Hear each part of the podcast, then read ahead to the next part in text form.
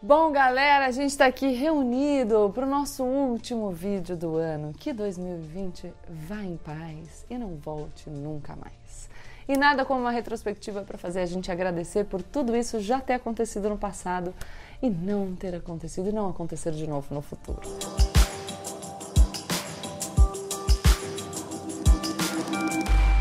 Olá pessoal, como eu sempre digo, a partir de agora, menos emoção e mais razão. Se bem que a gente vai fazer uma retrospectiva, então talvez a gente acabe esse vídeo chorando, não é? Porque a gente está falando de 2020. Mas aproveita para se inscrever no canal antes de acabar o ano, compartilhar o vídeo com seus amigos e deixar o seu like. Lá no século passado, ou seja, no começo de janeiro de 2020, a gente começou o ano achando que o mundo ia entrar na Terceira Guerra Mundial, depois dos Estados Unidos terem assassinado o líder militar iraniano Qassem Soleimani. Saudades desses memes, né, gente? Saudade da época que a gente achava que o mundo ia entrar na Terceira Guerra Mundial e mal sabia o que aconteceria depois. Mais para o final do mês e se intensificando em fevereiro, nós começamos a ouvir falar desse negócio de uma doença que começou em Wuhan, na China, que estava fazendo o país entrar em lockdown.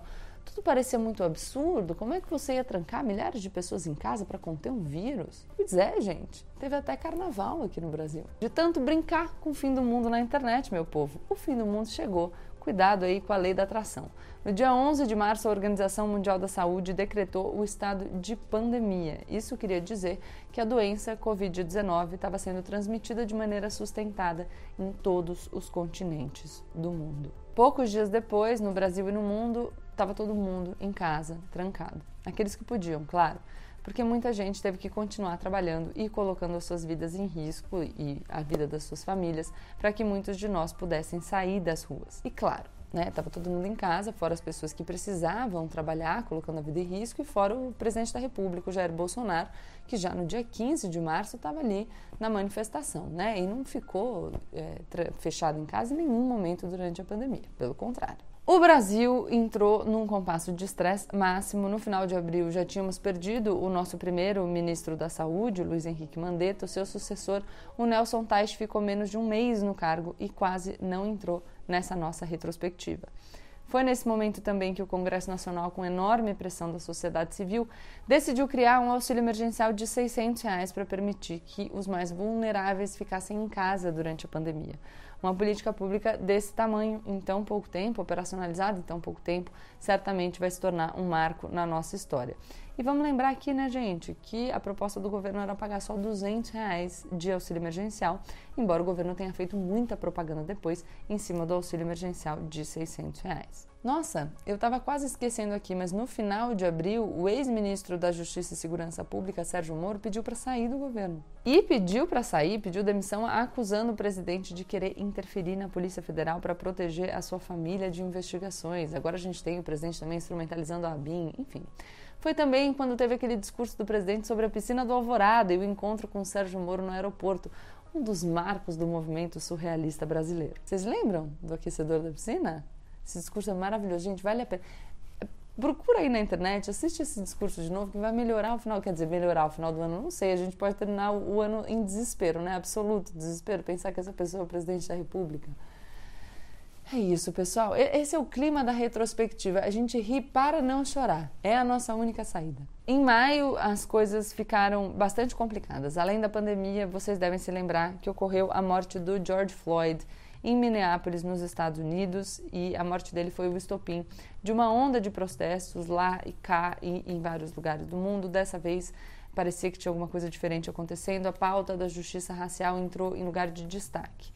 Com tanta injustiça e tristeza no mundo, a nossa tolerância para o horror parece ter diminuído. Aqui no Brasil, claro, como em todos os anos, nós também tivemos os nossos exemplos de vítimas da violência de fundo racista como o menino João Pedro, morto enquanto brincava dentro de casa por uma operação policial em São Gonçalo, no Rio de Janeiro, enfim, como tantas outras crianças nesse ano também, e como no caso recente do Beto, morto em um supermercado em Porto Alegre pelos seguranças que o espancaram até a morte, mobilizaram ali. Vocês devem se lembrar porque foi bem recente. Em junho, as manifestações que afirmam que vidas negras importam tomam o mundo, estátuas de personagens ligados ao nosso passado excludente escravocrata são derrubadas em diversos protestos. Enfim, embora nós estejamos longe aí de resolver de forma definitiva o problema do racismo estrutural, é, e a gente sabe disso porque, em, em reação ao caso do assassinato do Beto, algumas pessoas continuam insistem nesse mito da democracia racial e da harmonia entre todas as raças. Exemplos claríssimos desse tipo de conduta são as falas do presidente Jair Bolsonaro e do vice-presidente Hamilton Mourão negando que exista racismo no Brasil e falando que a gente vive um espaço que foi construído pelas raças em harmonia.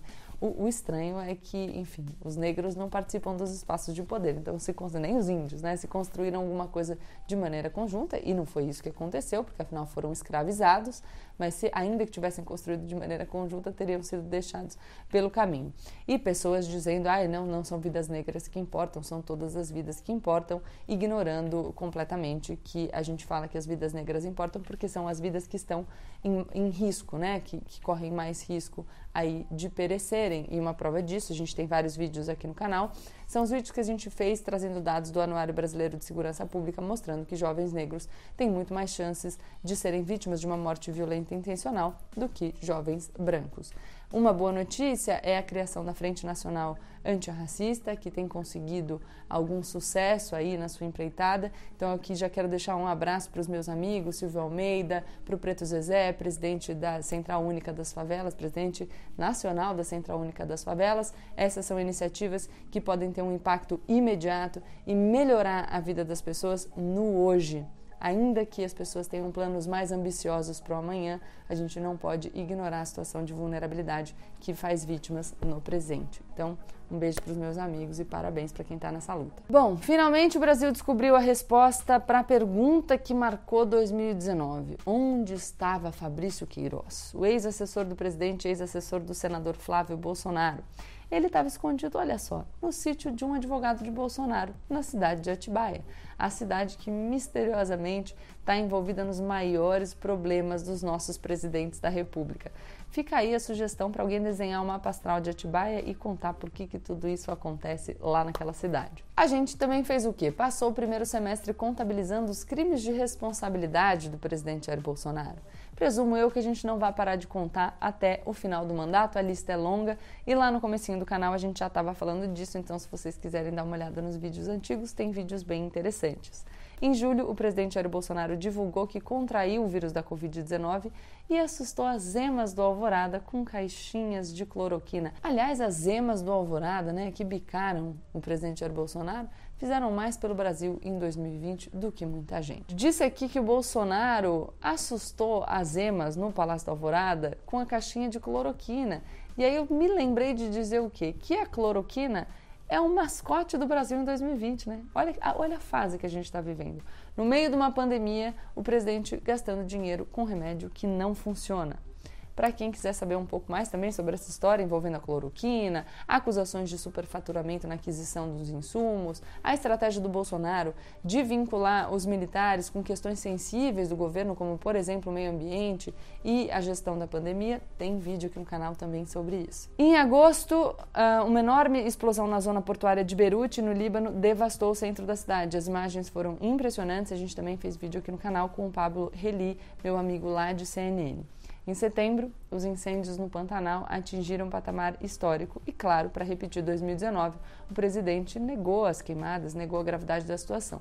Não fossem as restrições de viagem em virtude da pandemia, a gente poderia suspeitar de novo do Leonardo DiCaprio, né, gente? Em outubro, o ministro do Supremo Tribunal Federal, Celso de Mello, se aposentou e o presidente da República indicou para o seu lugar o Cássio Nunes Marques. E nesse momento, os bolsonaristas ficaram muito pistolas mas logo passou. Eu, particularmente, acho que o relacionamento entre Bolsonaro e alguns dos seus eleitores é abusivo. Então, eles brigam muito. Como é que era aquela música? E se de dia a gente briga, à noite a gente se ama? Esse é o tom. Em novembro, a gente começou a ter ali um, uma esperança de boas notícias. O presidente Donald Trump perdeu a reeleição nos Estados Unidos na esteira de um governo de conflitos, poucas entregas e de uma condução terrível da pandemia, que está levando atualmente o país para a marca dos 300 mil mortos. O Joe Biden vai ser o próximo presidente do país, junto com a Kamala Harris, a sua vice, a primeira mulher e a primeira negra a ser vice-presidente dos Estados Unidos. Não que o Donald Trump tenha aceitado o resultado das eleições, ele continua tentando fingir que não perdeu, abrindo processos judiciais e colocando em questão o sistema eleitoral estadunidense. Mas, de qualquer forma, dia 20 de janeiro ele sai da Casa Branca. Eu confesso para vocês que eu estou ansiosa, é a véspera do meu aniversário. O presidente Jair Bolsonaro, no entanto, ficou meio chateado com a derrota do grande amigo dele, né? Quem não se lembra do Trump, é óbvio. E aí, né, o presidente fica aí de birra com o Joe Biden e o Brasil que se lasque. Aliás, já que eu falei em Bolsonaro, eu lembrei aqui, né, que a gente falou do Trump colocar o sistema eleitoral dos Estados Unidos em jogo, em questão, e o Bolsonaro fez a mesma coisa. Lembra no começo de 2020 que ele disse que tinha provas de que a eleição de 2018 foi fraudada? Então, a gente vai acabar o ano e o Bolsonaro não entregou essas provas. Como eu digo para vocês, meus queridos, ele é mesmo minto. Em novembro, a gente teve também um problema muito sério aqui no Brasil. Macapá, capital do Amapá, e diversos outros municípios do estado ficaram sem eletricidade por dias após um incêndio em uma subestação de energia, o que impediu que eles participassem das eleições municipais no mesmo cronograma do resto do país. Aliás, eleições municipais que consolidaram uma vitória da centro-direita brasileira e uma derrota dos discursos inflamados. O brasileiro, pelo menos por enquanto, já não aguenta mais. Vamos ver como as coisas caminham para 2022. Finalmente, no dia 8 de dezembro, a britânica Margaret Keenan, de 90 anos, foi a primeira pessoa a receber uma dose de uma vacina amplamente testada e aprovada contra o coronavírus. Eu prometi para mim mesma que eu ia terminar essa retrospectiva com coisas boas, porque eu acho que é assim que a gente precisa caminhar para 2021.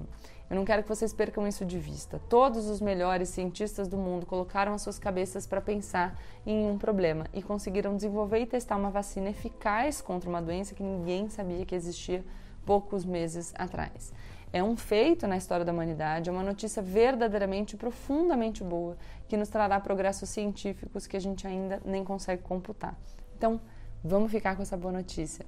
E nesse final de 2020, um ano que, como bem diz o Emicida, foi um ano só de sexta-feira 13, eu sou muito grata por ter conhecido, mesmo que virtualmente, tanta gente legal como vocês que estão aqui.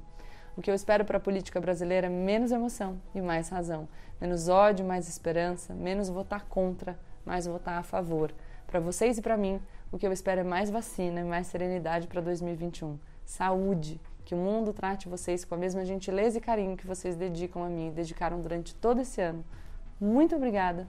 A gente está junto em 2021. E eu vou terminar aqui com um trechinho de Fernando Pessoa que eu gosto muito e tenho achado interessante para esse momento. É uma poesia que diz, que começa dizendo que há em mim é sobretudo cansaço e termina falando: há sem dúvida quem ama o infinito, há sem dúvida quem deseja o impossível, há sem dúvida quem não queira nada três tipos de idealistas e eu nenhum deles, porque eu amo infinitamente o finito. Eu desejo impossivelmente o possível. Eu quero tudo e um pouco mais. Se puder ser, ou até se não puder ser. É isso, pessoal. Feliz ano novo para todos vocês. Que o 2021 seja melhor para todos nós. A gente se vê no ano que vem. Tchau, tchau.